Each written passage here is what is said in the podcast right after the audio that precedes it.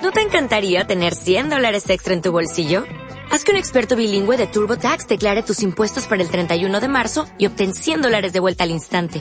Porque no importa cuáles hayan sido tus logros del año pasado, TurboTax hace que cuenten. Obtén 100 dólares de vuelta y tus impuestos con 100% de precisión. Solo con Intuit TurboTax. Debes declarar para el 31 de marzo. Crédito solo aplicable al costo de la presentación federal con TurboTax Full Service. Oferta sujeta a cambios o cancelación en cualquier momento.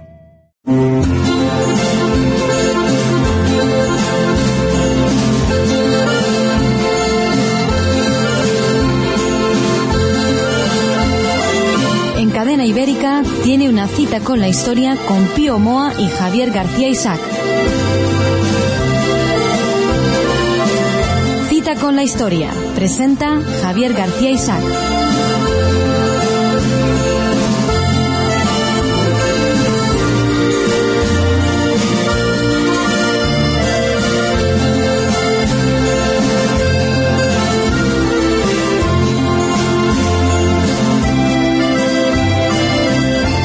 Estamos felices a nuestra cita cada domingo en cita con la historia, cita con Don Pío Moa. Don Pío, muy buenas tardes. Eh, buenas tardes. Bueno, eh, la semana pasada estuvimos hablando de la política de USA en la historia, al final de la historia. Y hoy vamos a hablar de la política de Rusia. Del- Exactamente. Eh, ¿Alguna editorial para hoy? Sí, vamos a hablar eh, brevemente de, de un- los enfoques generales de la historia. Porque... mm, Los enfoques generales de la historia. Sí, y, em, hoy casi todas las explicaciones e interpretaciones históricas y culturales giran en torno a la técnica y más en general a, a la economía. Eh, estas eh, la técnica y economía serían el elemento determinante y valorador de una cultura. Mm. Sería mm, y explicarían la historia, la marcha de la historia, por encima de los Bien, muchos bien, bien. avatares particulares. Y esta es una idea compartida tanto por el liberalismo o por algunos sectores liberales bastante amplios como por el marxismo. En las dos teorías, en las dos ideologías, se da por supuesto que las culturas, en concreto la cultura europea anterior a la aparición de esas ideologías, eran sociedades de miseria, de abuso, tiranía y explotación, así como de un profundo oscurantismo de origen religioso.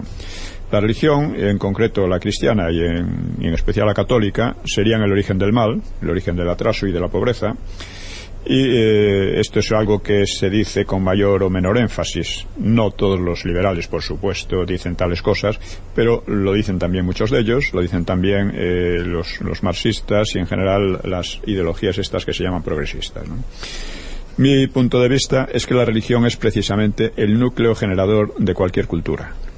Y aunque el sentimiento religioso es o ha sido universal, en realidad sigue siéndolo, tiene como cualquier otra actividad humana pues muchas diferencias de nivel y de calidad eh, la religiosidad ¿no? de, para poner un ejemplo de las numerosas culturas que existían en Europa y el Mediterráneo en el siglo V antes de Cristo solo han sobrevivido la griega y la judía. La, la romana estaba entonces en formación. Y en ellas el factor religioso es, es muy visible.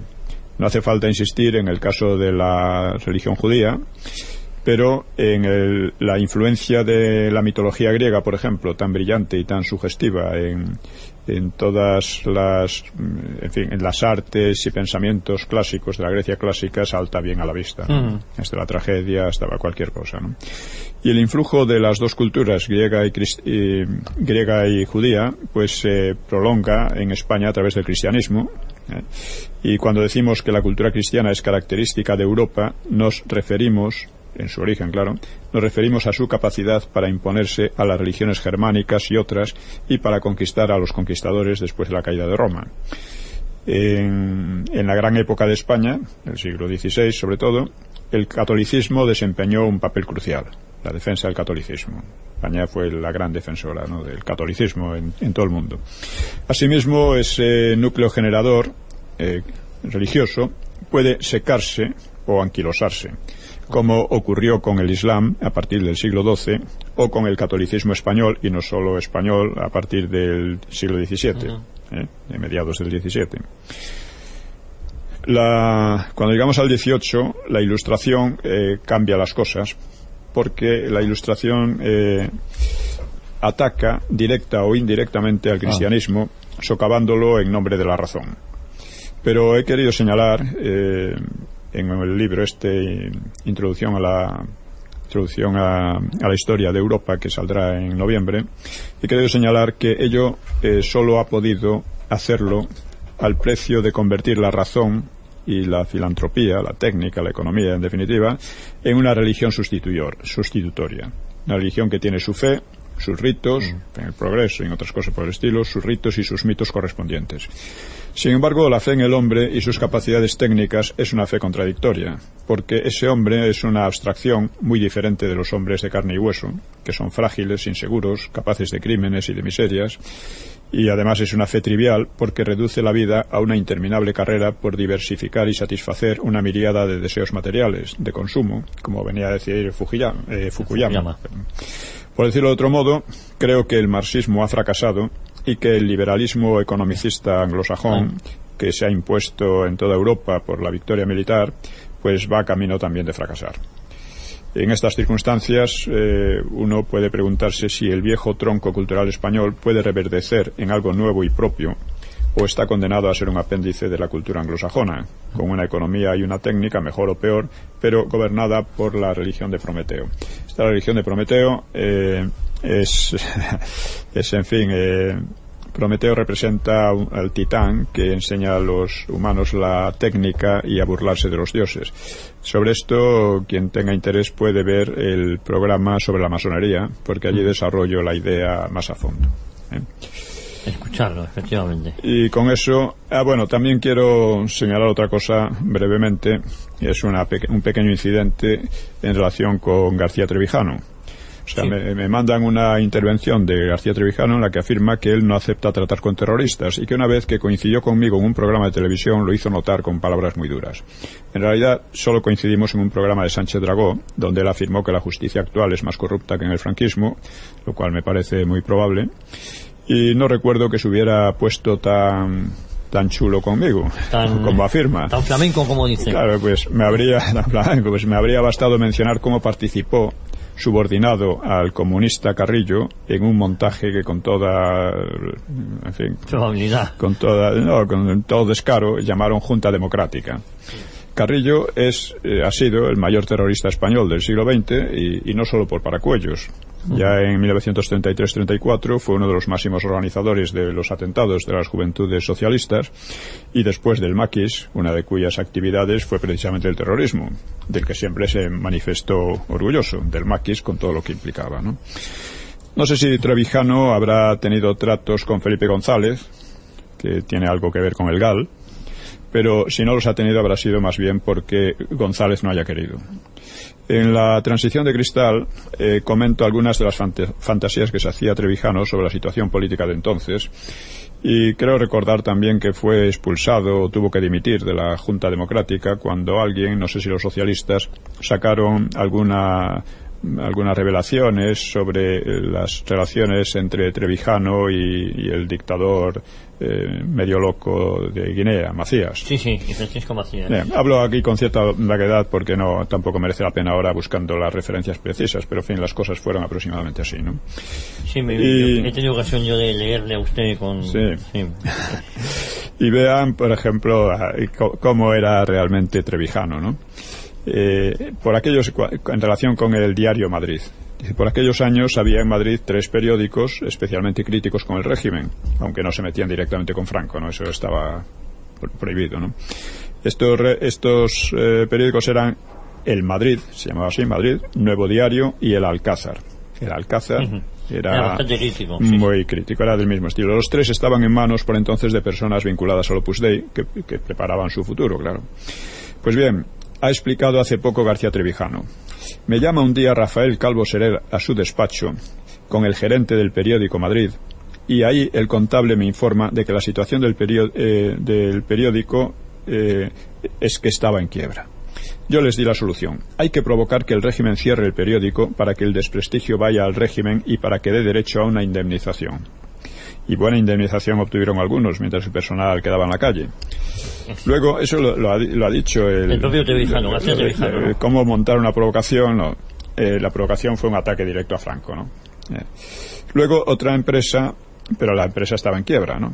Luego, eh, otra empresa compró el edificio del diario y lo dinamitó para construir otro en su lugar, cosa que se hace con, con cierta frecuencia, ¿no? Sí. Y ha quedado como los análisis como en la demolición, como si hecho Franco la demolición. Trevijano y compañía se las arreglaron para convertir el suceso en una acusación mundial contra el régimen después de haber llevado ellos el diario a la, a la quiebra. Que dinamitaba periódicos, era lo que se vendió. Es claro, aquellos antifranquistas de cóctel y salón eh, eran así. En fin, aparte de estas cosas, eh, comparto muchas de las críticas de Trevijano a la farsa política permanente en que, en que vive España. Eh, Trevijano tiene un libro que es El discurso de la República. Sí, sí. Es que ser republicano eh, mucho en, nuestros, en nuestros tiempos. En fin, ya por sí mismo hay una experiencia republicana y precisamente este recoge muchas de las eh, ilusiones y, frivolidades que, convirtieron la y fantasías que convirtieron la, y no, se, la República un desastre. Se ¿no? con Luis, con Antonio Herrero en en unos contertulios de la extinta Antena T, hablaban de, el, hecho, el hecho de que dijera que iba a traer la democracia junto con el Partido Comunista, el Partido del Trabajo que era maoísta y otros que se metieron que, se metieron en la Junta Democrática, democrática entre comillas, pues ya revela la calidad de su pensamiento político y de su capacidad política. ¿no? La ORT estaba en ese... Eh, no sé si la ORT entró o, entró en la plataforma en la plataforma que montó eh, Felipe González. ¿Eh? no sé, pero vamos. Allí en la Junta la única fuerza real era el Partido Comunista. Los otros eran. Segundo y secundario. Sí, completamente. Eh, entramos, ¿qué hacemos? Aprovechamos, eh, eh, hacemos el primer para un publicitario y nos metemos ya de lleno en, en, el tema que nos toca. Sí. En San Camilo Ayuda a Domicilio somos expertos en cuidar de usted en su propio hogar, realizando todas aquellas tareas que la edad o la incapacidad no le permiten llevar a cabo como antes, acompañándole en distintas gestiones que tenga que realizar, ayudándole a tener una vida más cómoda. No deseche la idea sin conocer nuestros precios. Consúltelos en www.sancamilo.info y a través del teléfono 902 99 22 11. 902 99 22 11 todo nuestro personal está asegurado y capacitado según legislación vigente. San Camilo ayuda a domicilio. Llame y déjenos echar una mano.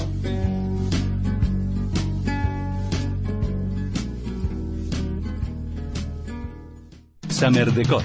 Reformas integrales, tarimas y parquets, puertas y ventanas, electricidad, fontanería y calefacción, materiales de alta gama, trabajos limpios y de gran calidad.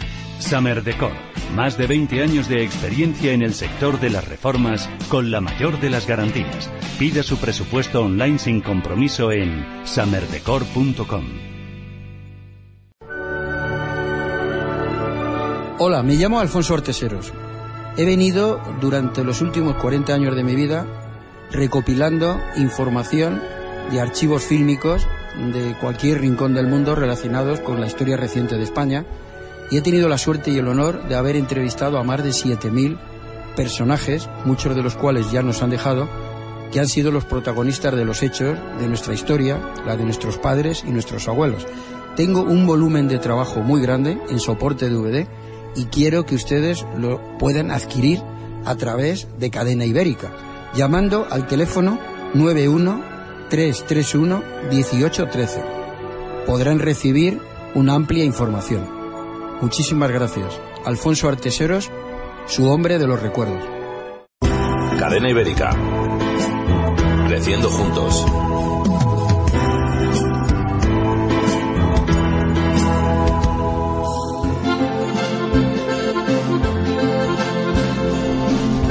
Estamos de vuelta en Cita con la Historia, Cita con Don Pío Moa y, ahora sí vamos a entrar directamente ya en materia. Hoy eh, vamos a hablar de la política eh, rusa en, la historia, al final de la historia. Bueno, eh, la semana pasada vimos cómo la política de USA no puede entenderse sin un mesianismo democrático subtendido por muy fuertes intereses económicos, hasta el punto de que las dos cosas se confunden. Por mesianismo entendemos la creencia en un Mesías que vendrá a salvar a la humanidad. Mesías que en este caso no sería una persona, sino una colectividad guiada por una ideología. Otro ejemplo clásico de mesianismo ha sido el soviético.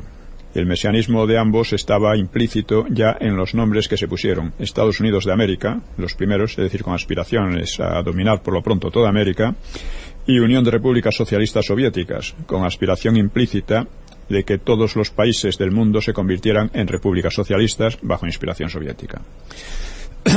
Por esta razón, yo propuse en su momento cambiar el nombre, de modo que no recordase continuamente sus aspiraciones imperiales y mesiánicas y se pareciera a los de los países normales. Nadie sabe lo que, significa, lo que significaba Hispania. Eh, le han dado diversas posibilidades de origen eh, fenicio. Nadie piensa en los francos cuando nombra a Francia o en los vikingos suecos cuando nombra a Rusia, etcétera. Así, eh, Estados Unidos quedaría en USA eh, con solo la primera letra mayúscula y la URSS, la URSS, quedaría en Ursia, que suena algo de osos, no del todo inadecuadamente. Pero dado que la URSS pasó a la historia, la Unión Soviética, no vale la pena insistir en este caso. Bien, cuando hablamos del mesianismo soviético, no debemos olvidar que en cierto modo sigue una tradición rusa que se remonta a la caída de Constantinopla en 1453 caída en manos de los turcos. Constantinopla solía titularse la Segunda Roma y además de capital del Imperio Bizantino, era la capital eh, religiosa de la cristiandad que se consideraba a sí misma ortodoxa, es decir, correcta, en contraste con la fe católica que se consideraba herética.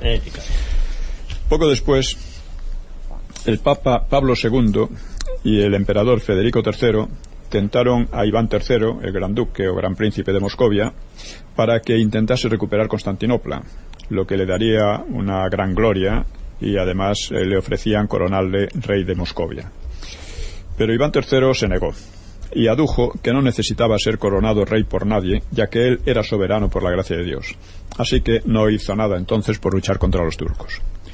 En el fondo, Iván III estaba bastante satisfecho con la caída de Constantinopla porque dejaba a Moscú como cabeza principal de la Iglesia ortodoxa, es decir, de la cristiandad verdadera a su juicio.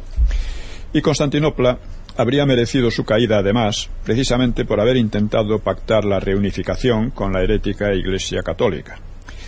Y por entonces, eh, por entonces se abrió paso la teoría de que Moscú sería la tercera Roma y la definitiva, no habría una cuarta. Al parecer, tanto Roma como Constantinopla y Moscú se habían desarrollado sobre siete colinas, lo que les daba un contenido simbólico de continuidad, aparte de que el siete solía considerarse eh, en muchas religiones un número sagrado. ¿no? ¿Qué significaba Roma? Roma significaba precisamente la universalidad, el imperio universal, y la sede de ese imperio pasaba ahora a Moscú. A Moscú. Ese mesianismo ruso contribuyó, eh, evidentemente, a un programa expansivo parecido al useño, que expandió Rusia a Rusia desde los mares Báltico y Negro hasta el Pacífico, al modo como USA se extendió desde el Atlántico hasta el Pacífico. El mesianismo useño eh, nació con los puritanos, con los padres peregrinos, como ya dijimos, y eh, junto con la novedad histórica que representa, mm, se basaba en una ideología nacida de la Ilustración, y respondía a un mesianismo muy anterior en el que había crecido el expansionismo ruso de manera bastante similar al, al useño. El mesianismo ruso tomó, como digo, forma a principios del siglo XVI, un siglo largo antes de que los puritanos fueran dando forma al suyo en, USA. Hubo, sin embargo, una interrupción a partir del reinado de Pedro I el Grande.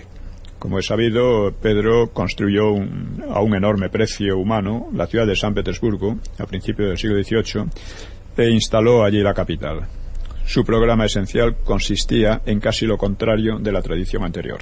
Se trataba de occidentalizar al país en la línea de la Ilustración, imponiendo nuevas ideas y combatiendo o prohibiendo tradiciones antiguas.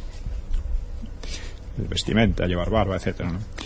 Y abandonó a Moscú como capital sea, ya no era, ya Moscú dejó de tener la, esa importancia, ¿no? Rusia no abandonó su política expansiva, desde luego, pero el mesianismo anterior se debilitó y se hizo más pragmático, más laico, ¿no? Las reformas, realizadas con métodos autocráticos, darían origen en el siglo XIX a una creatividad cultural realmente extraordinaria, que parecía surgir desde casi la nada. La cultura rusa en el siglo XIX es impresionante, ¿no?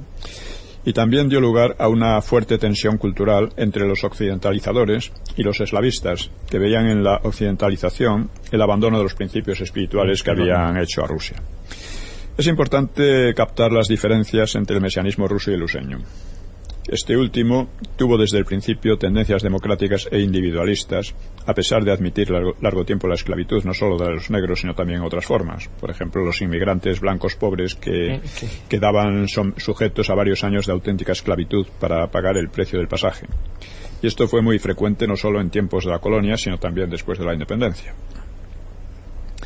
Bueno, pero con todo, la característica dominante era ese individualismo, alentado además por las enormes extensiones de territorio poco poblado que estaban a su disposición. Así se crearon los mitos de la conquista del oeste y demás. Se llamaban a sí mismos los libres y los valientes, quizá, quizá exagerando un poco. En el caso ruso, el ideal del poder fue extremadamente autocrático y basado en la expansión de una servidumbre cuyo estado se diferenciaba muy poco de la esclavitud y que no fue abolida hasta 1861. Eh, ya habían pasado decenas de años, y en algunos casos más de un siglo, de la abolición de la servidumbre en Europa Occidental, que tampoco había sido tan dura como, en Rusia. Pues bien, eh, es enormemente significativo que los comunistas trasladaran de nuevo la capital a Moscú a pesar de que su triunfo inicial partió de San Petersburgo. De esta manera enlazaban con el mesianismo tradicional, de manera quizá inconsciente, pero de manera real. Sí, pero efectivamente. Sí, es curioso. El mesianismo comunista era mucho más era mucho más potente y expansivo que el tradicional, porque creía encarnar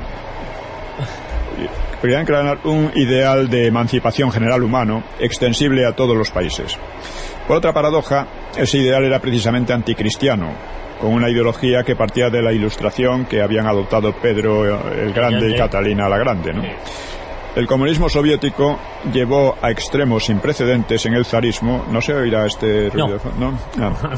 llevó a extremos eh, sin precedentes, ¿no? Sin precedentes en el zarismo la represión de la disidencia y de las ideas y organizó sistemas de trabajo esclavo nuevas en la historia y de adoctrinamiento ideológico sistemático.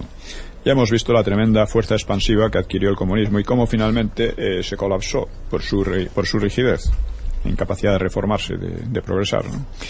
La Guerra Fría no se libró solo entre la Unión Soviética y USA, sino entre una ideología marxista que en nombre de la igualdad social privaba a los individuos de toda autonomía, con sus vidas dirigidas férreamente por un poder que se decía liberador, y la ideología demoliberal que concedía al, al, individuo, mucha mayor libertad, procuraba la igualdad ante la ley, a menudo ficticia, pero sostenida como principio, pero no otras formas de igualdad que, como demostraba la experiencia, resultaban esclavizadoras al final.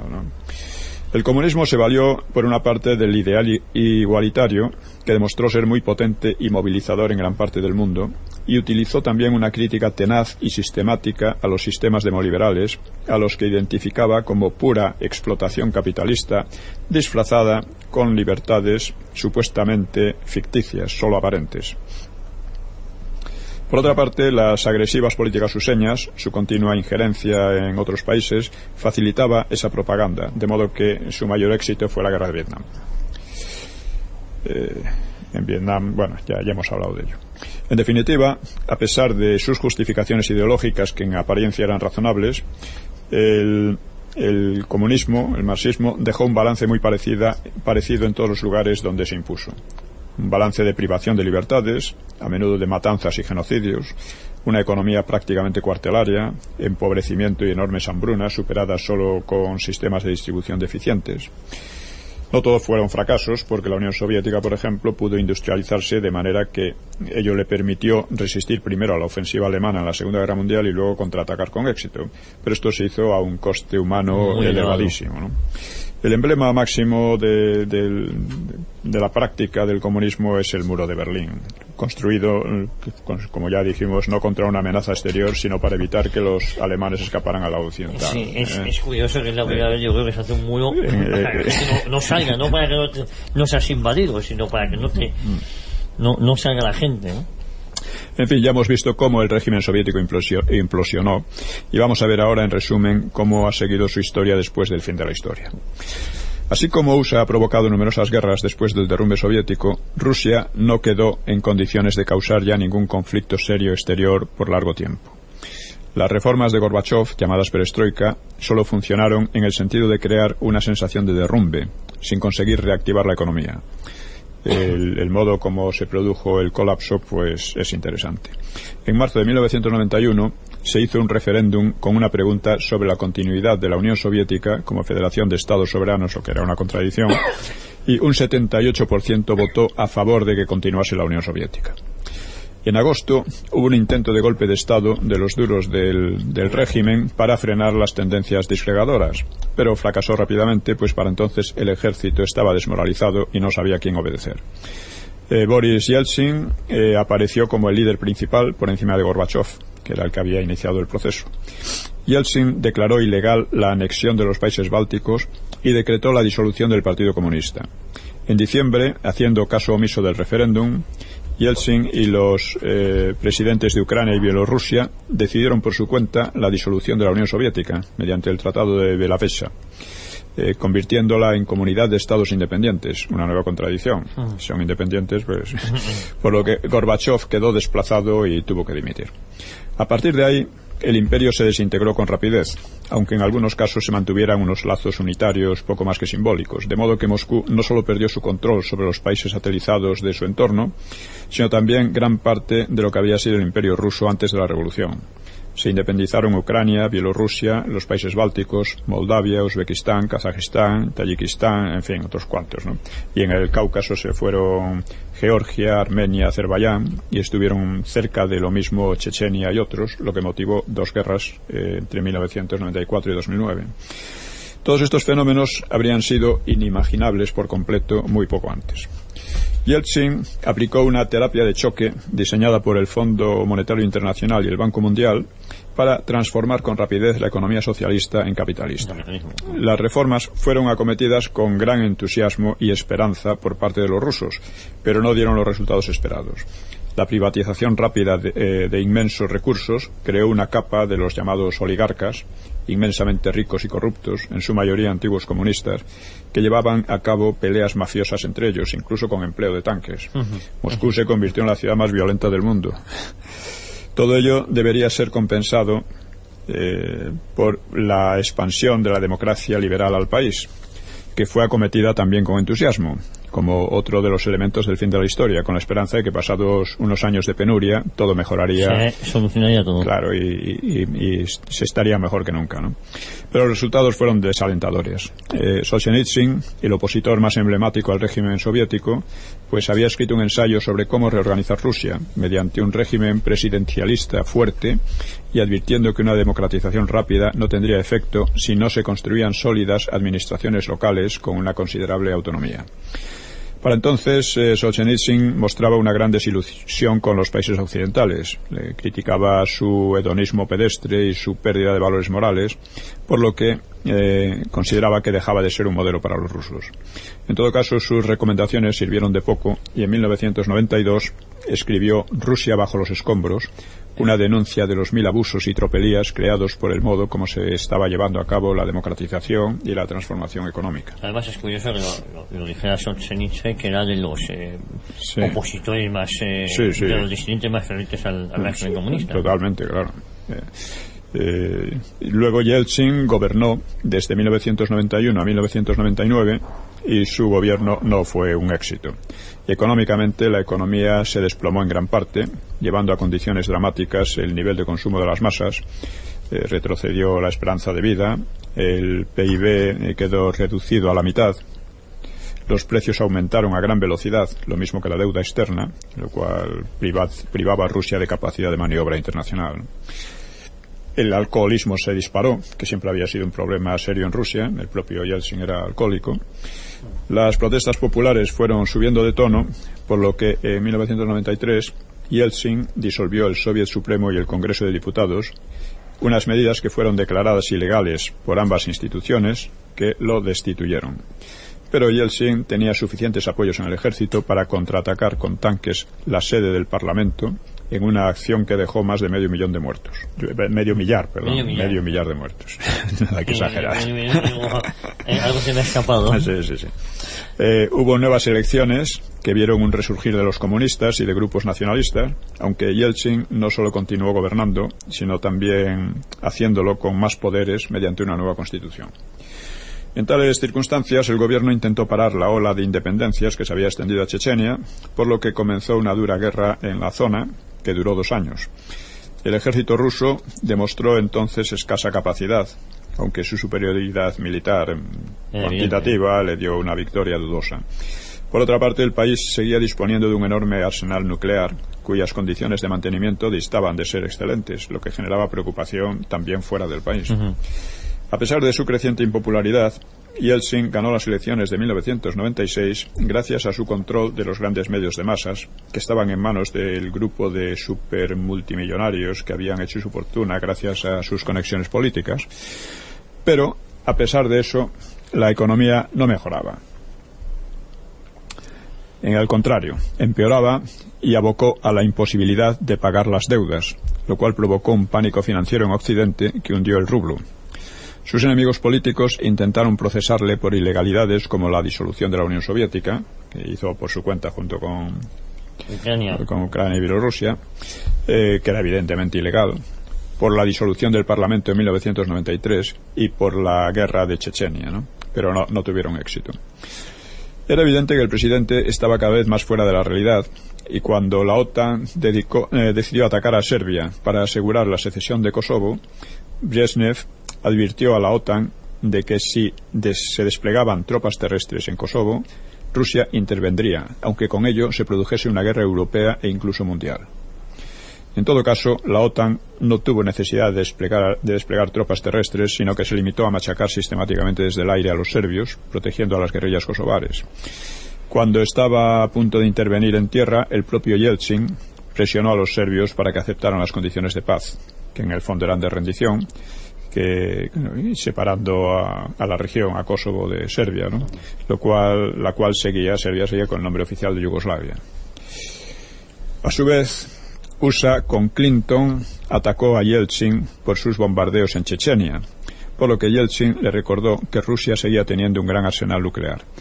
A su vez, Clinton le recordó lo falso de sus amenazas cuando el caso de Kosovo el ejército convencional ruso padecía de mala organización y baja moral y la amenaza de emplear armas nucleares no era creíble porque cuando no, no, las habían utilizado en la Guerra Fría y en aquellos momentos la ventaja de USA era abrumadora en, todos los terrenos.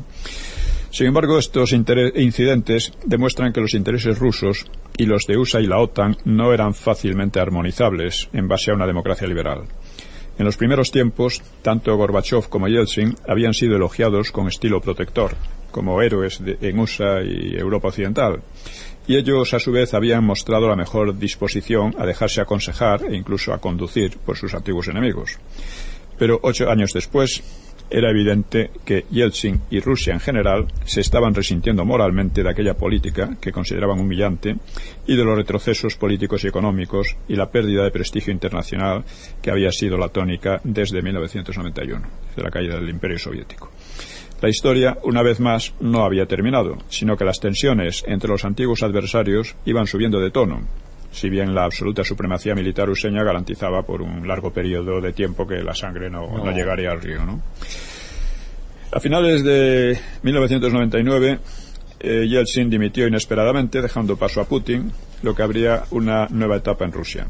Putin ha gobernado a Rusia desde entonces, con un periodo intermedio de Medvedev, Medvedev, eh, hombre de confianza suya, entre 2008 y 2012. Sí, que se, alternaron los puestos. Sí.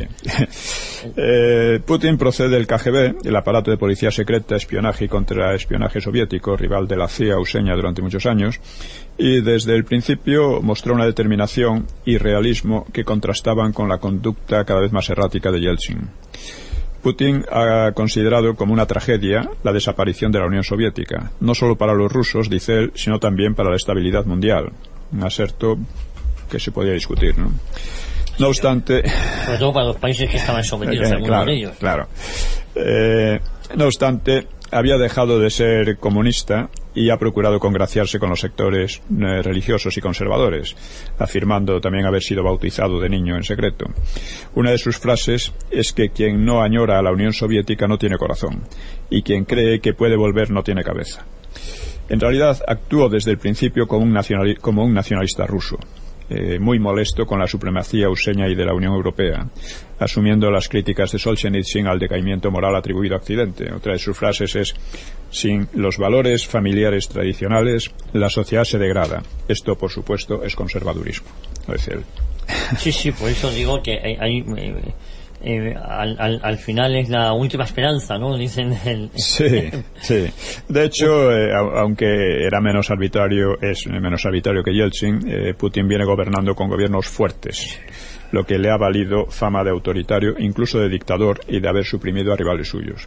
Hay que decir que desde el desbarajuste económico y político creado anteriormente, la mayoría de la población estaba deseando un gobierno realmente fuerte, que impusiera orden y frenase los elementos que podían conducir a la disolución social. Putin demostró ser el hombre que respondía a estas exigencias, hasta el punto de que la democracia, tal como se interpreta en Occidente, ha sufrido retrocesos considerables. Putin ha sido considerado, ha sido criticado por promover leyes que restringen las posibilidades de la oposición. La mayor parte de ella es eh, comunista o ultranacionalista por imponer, también por imponer un control creciente de su partido, llamado Rusia Unida, sobre los medios de comunicación, lo cual le proporciona una ventaja de partida en las elecciones. Algo parecido, aunque no limitado a un partido, ocurre en muchos países occidentales, empezando por USA. ¿no? Se le ha criticado por utilizar la justicia de manera selectiva contra sus enemigos políticos o contra los supermultimillonarios que financiaban a partidos de la oposición, por estar complicado en el asesinato de una periodista muy crítica con él, o por el encarcelamiento de uno de los mayores oligarcas llamado Jodorkovsky, acusado de delitos económicos y que casualmente financiaba a partidos de la oposición. Varios de los más importantes multimillonarios consideraban que, eh, que, ellos debían intervenir en la política, mientras que Putin ha preferido y les ha impuesto ocuparse de sus negocios y no utilizarlos políticamente. Excepto, claro, si le, si le beneficiaban a él, claro. Otras críticas le tachan de haber reanudado la guerra de Chechenia con violaciones de los derechos humanos. Pues te parece, don Pío, hacemos la última parada publicitaria y ya encaramos pues, en la última parte del programa. Volvemos de inmediato. Gurtubay es más que una inmobiliaria. Es su solución para cualquier intermediación inmobiliaria, compra, venta, gestión de alquiler de su vivienda. Ejecutamos un completo plan de acción que le permitirá vender mejor en el menor tiempo posible. Gestionamos su oferta, defendemos sus intereses y si lo necesita, le buscamos financiación. Gurtubay Soluciones Inmobiliarias 91 882 29 69 o info. Restaurante Cuiña. En la calle del Marqués de Pico Velasco 45, semiesquina con Arturo Soria, te ofrece cocina de lujo, mano casera y precio moderado. En horario ininterrumpido desde las 10 de la mañana y en una zona donde aparcar no es un problema. Ven a conocernos y a degustar nuestra variada carta y nuestras excelentes raciones, atendido por un magnífico equipo de profesionales y bajo la dirección de don Manuel Nieto. Haz tu reserva ahora mismo en el 91 408 2681. 91 408 2681. Restaurante Cuiña. Ya nos contarás.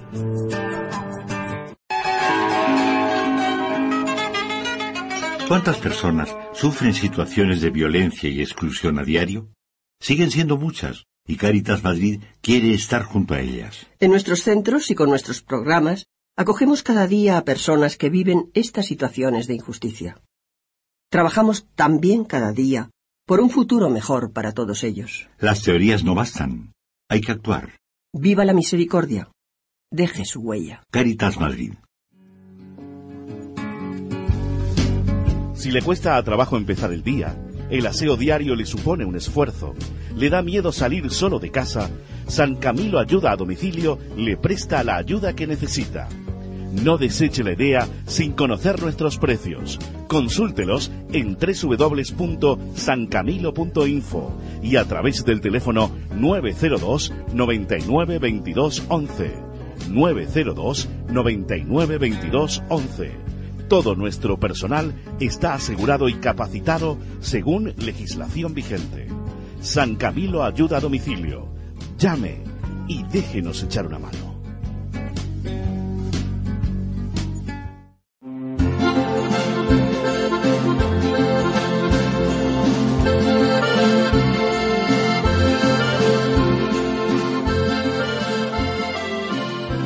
Ya estamos de vuelta en cita con la historia, cita con Don Piomo, hablando de la política rusa en, en- en la historia, al final de la historia. Eso es. También... Hemos llegado con Putin Sí. y cómo se había ido eliminando sí. de una u otra ¿Cu- manera. ¿Cuánto queda?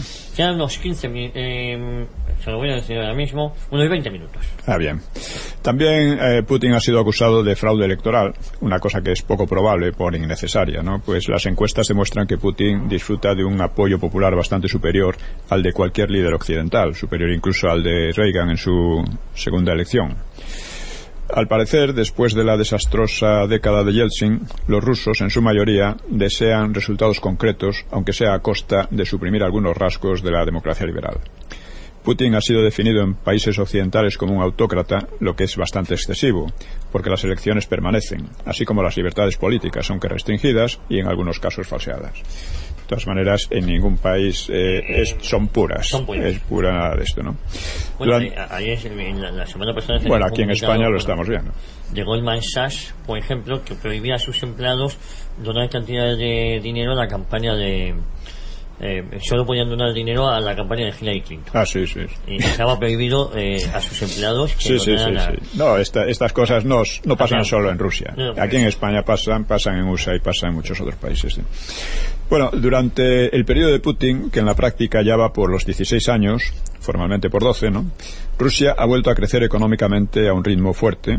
El orden público se respeta, acabaron las reyertas entre mafias y oligarcas, y Moscú ha dejado de ser una ciudad violenta, eh, por lo menos tanto como era. Los niveles de corrupción también han descendido mucho. El Producto Interior Bruto en 2007, cuando empezó la gran crisis mundial, era dos veces y medio superior al del último año de Yeltsin. Después sufrió los efectos de la crisis mundial, pero en medida mucho menor que en otros países, mucho menor que en España, por ejemplo, ¿no?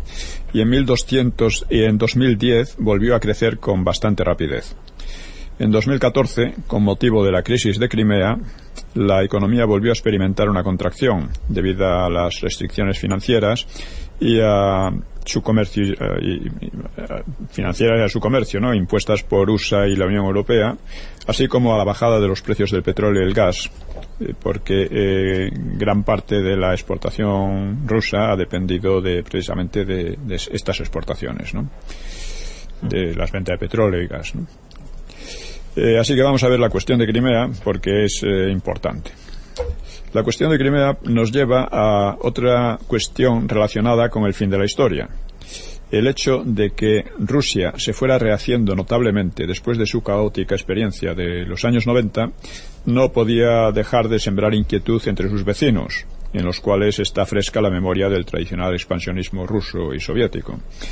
También la OTAN y USA vienen demostrando inquietud y creando una situación que los rusos interpretan como intento de cerco. Realmente Rusia no está ni de lejos en condiciones de representar una amenaza militar, ni lo estará en mucho tiempo, a pesar de que presta gran atención a la modernización de sus, de sus armamentos. ¿no? Baste considerar que los presupuestos militares ruseños casi son siete veces mayores que los rusos y que los del conjunto de Francia, Inglaterra y Alemania casi doblan a los presupuestos militares rusos. La percepción rusa es que la OTAN está desarrollando una estrategia de cerco militar por medio de bases y presencia eh, armada en torno a sus fronteras para imponerle su- la voluntad de USA y la OTAN en cualquier caso.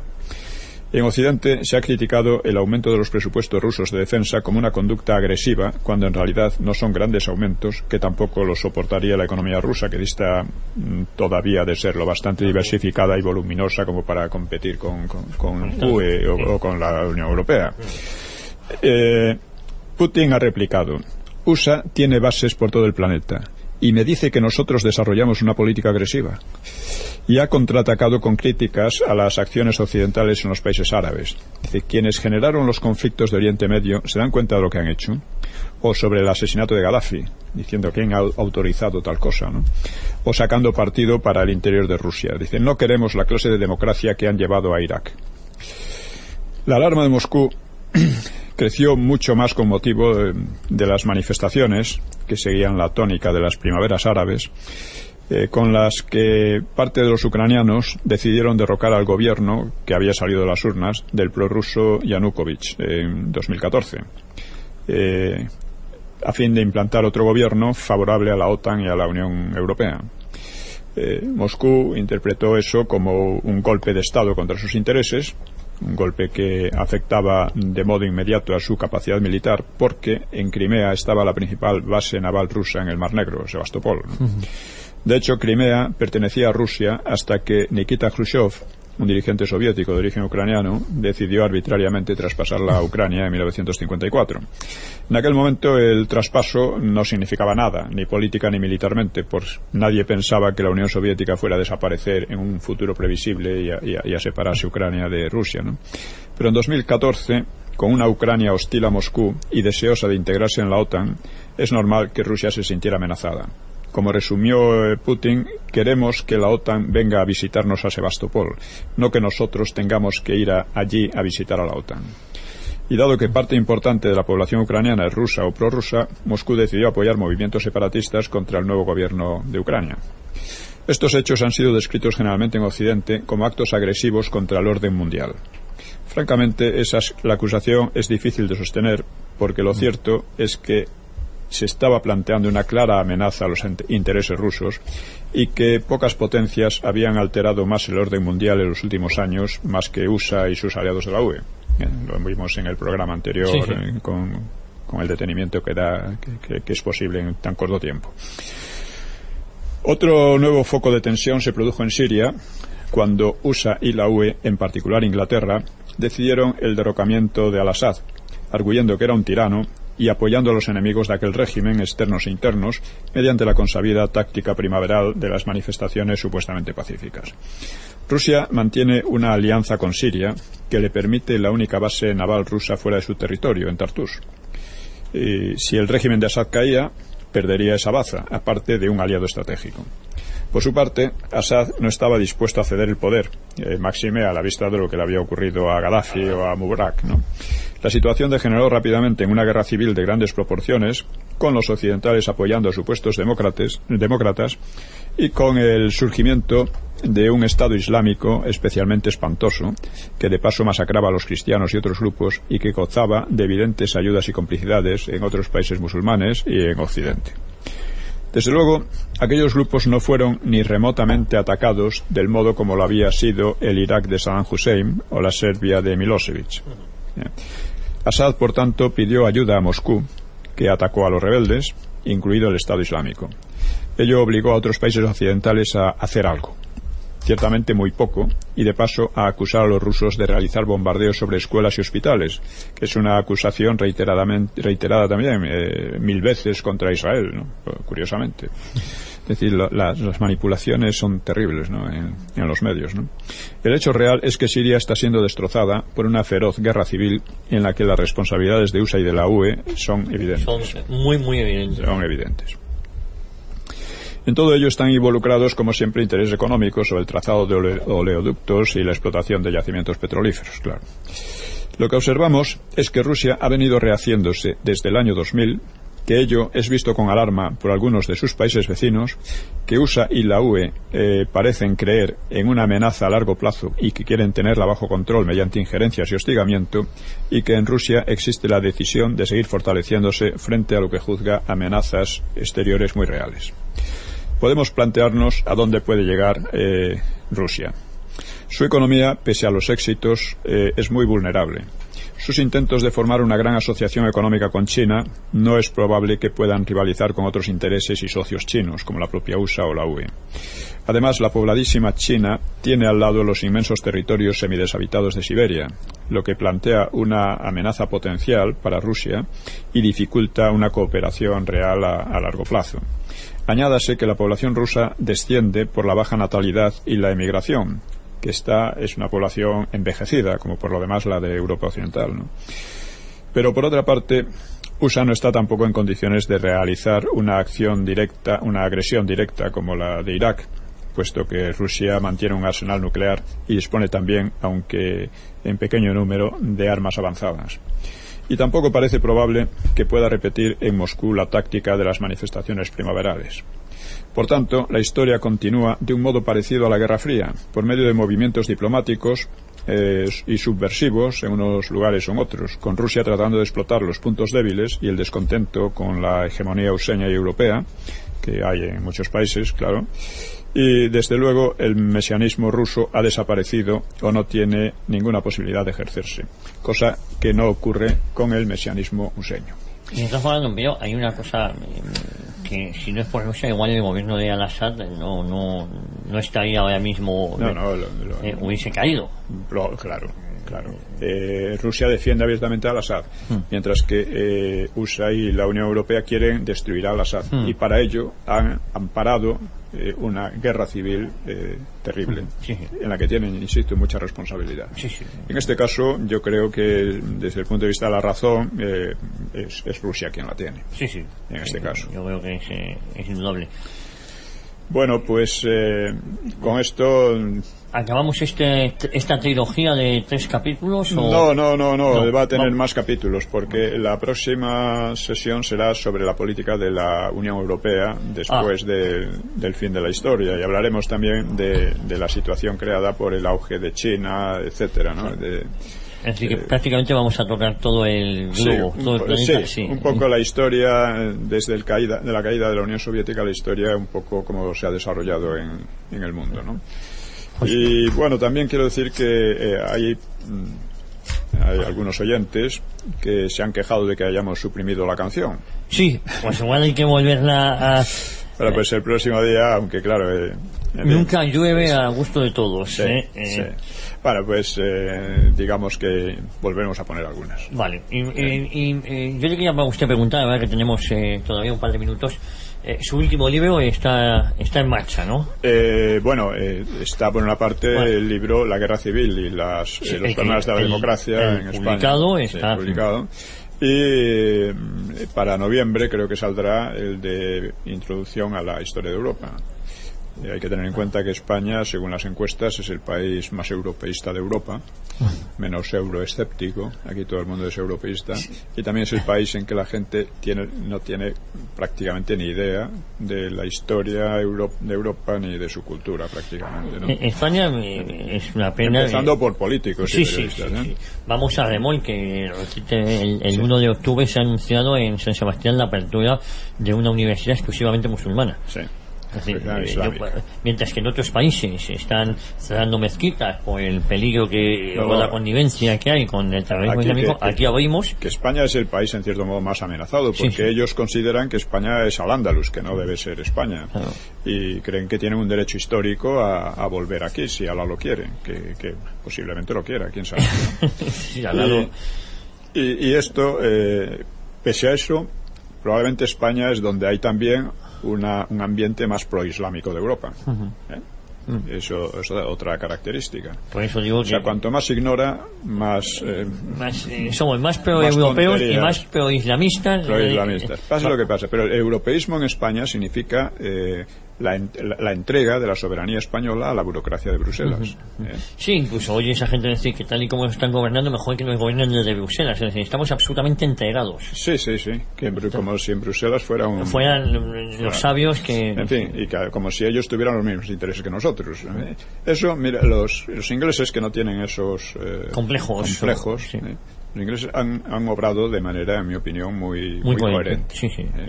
O sea, porque tienen ellos que someter su soberanía a lo que digan unos burócratas que además tienen poquísima representación, porque las elecciones europeas eh, cuentan con muy poca Votación eh, muy poca y- votación. Pero aparte de eso, ¿no? Ellos, eh, Inglaterra tiene su historia, su cultura, tiene su ámbito eh, mundial de La Commonwealth, su Commonwealth, etcétera, ¿no? sí, sí. España tiene e Hispanoamérica, tiene muchas cosas, pero lo, parece que lo que se quiera aquí es huir de la propia historia, de la propia cultura. Estamos siendo colonizados por el inglés de una manera salvaje, de una manera auténticamente salvaje. ¿eh? Mira que esto Sí, viene sí. haciéndose desde hace años, pero el, el ritmo que tiene ahora es como nunca, ¿no? Y... Es curioso que en algunas comunidades autónomas el español está relegado casi al tercer idioma. Primero es el Sí. regional, después el inglés y el español si toca ya hablaremos, ya aprenderemos. Buscan por ahí, buscan por ahí.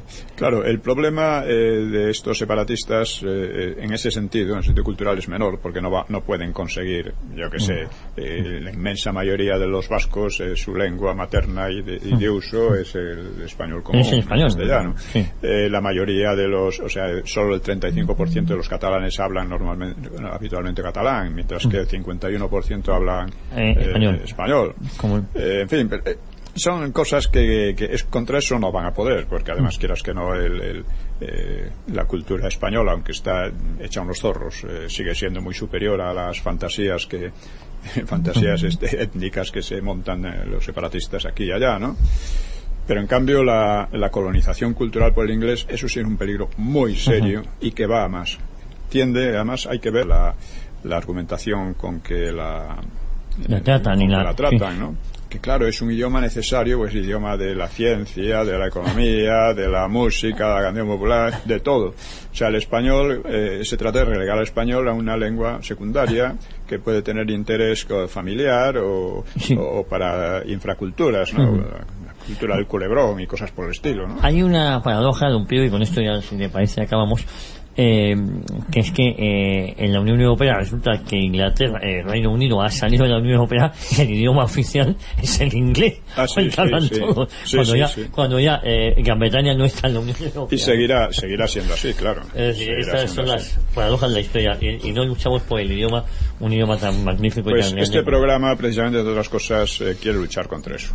Es un programa de reivindicación de la historia real de España, de em, ex- examen de la situación mundial en, en la época que nos ha vivido y, y también de reivindicación de la cultura española. ¿eh? Por eso volvemos Recordar a todos nuestros oyentes la manera que mm, pueden colaborar con nosotros porque no Sí. pretende ser un programa testimonial sino reivindicativo y que que eh, queremos que eh, haya muchos oyentes eh, activos que se sientan identificados, que no crean esto simplemente un, pro- un programa de ilustración, ah, pues sí, está muy bien, interesante y tal, pero ahí se queda todo, ¿no? Es un programa que debe servir de incitación a la acción.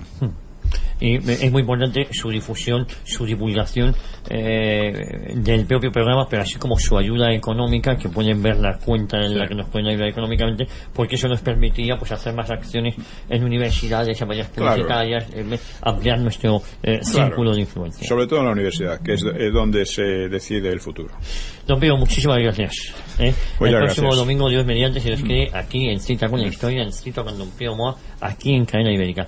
Muchísimas gracias por su atención y por su fidelidad. Prometemos volver, Dios mediante, la próxima semana aquí en Ibérica.